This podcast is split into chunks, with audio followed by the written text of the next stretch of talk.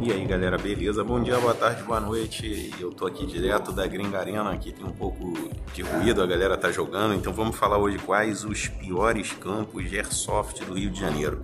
Galera, eu não pretendo criar nenhuma polêmica citando o nome de nenhum campo, mas o que eu considero o pior ou os piores campos são os campos que não apresentam um ambiente receptivo ao iniciante, um campo que não se preocupa com a segurança em alguns aspectos, como durante o jogo e com o cenário do jogo, é, e um campo que não tem espaço para receber sua família, e um campo que não conduz bem os jogos, onde não proporciona uma boa diversão ao seu cliente. Esses são os piores campos, galera. Um abraço.